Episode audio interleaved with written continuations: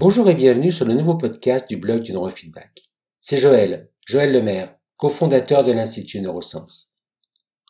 Nous allons voir ensemble un élément important de la pratique du neurofeedback. C'est ce qu'on appelle l'accompagnement, voire le coaching, lors d'un programme d'entraînement cérébral.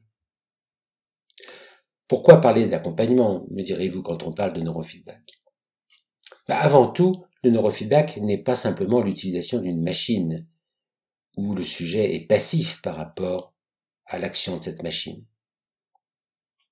Le neurofeedback, c'est avant tout un programme d'entraînement. C'est donc un processus actif qui va exiger un accompagnement, soit de la part d'un praticien, d'un coach ou d'un thérapeute, suivant les circonstances. Il va donc y avoir une interaction constante entre le participant et l'accompagnateur.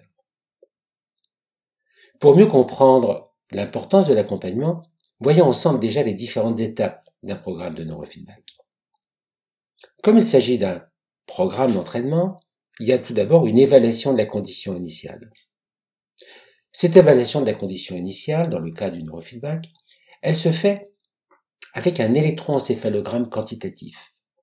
C'est donc une mesure de l'activité cérébrale qui, est effectuée de façon simple et non invasive, tout simplement en apposant des sensors, des capteurs, sur la surface du scalp du crâne, de façon à écouter l'activité cérébrale à certains endroits, d'analyser ces signaux, de façon donc à pouvoir les interpréter par rapport aux objectifs décrits par la personne, et à ce moment-là d'établir un protocole en nombre de séances, en lieu et fréquence sur lesquels il faut travailler pour réguler l'activité cérébrale, puisqu'on a comparé cette activité avec une base de données normatives. C'est pour ça qu'on appelle l'examen un électroencéphalogramme quantitatif.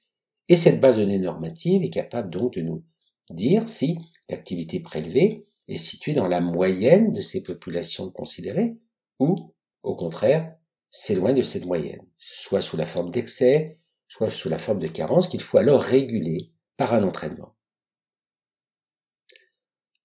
Le protocole va donc consister en un certain nombre de séances d'entraînement et chaque séance d'entraînement va durer une heure.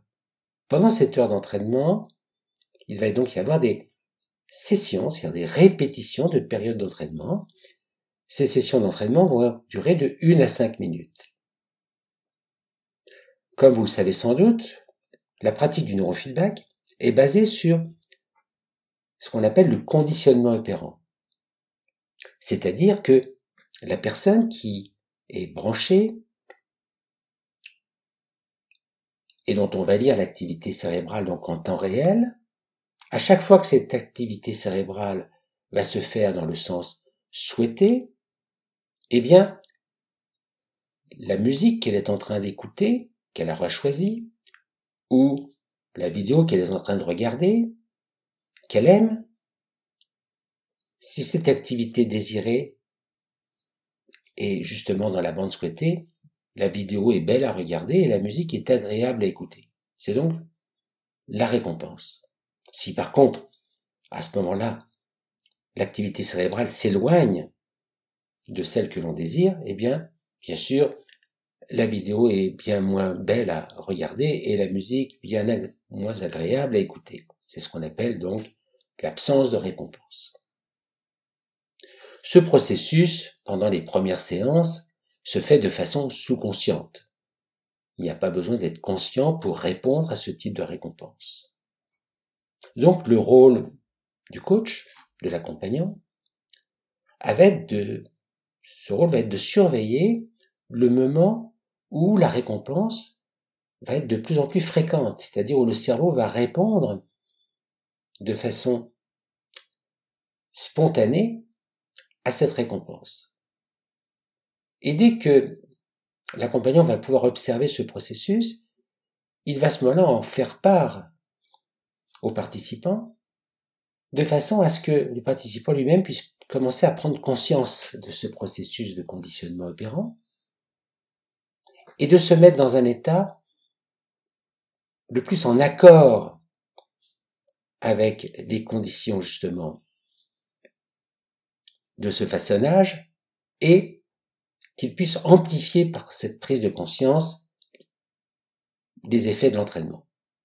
Donc on le voit, c'est un processus subtil où l'accompagnant et le participant doivent être très attentifs, tous les deux, à ce qu'il y ait une bonne qualité de l'entraînement.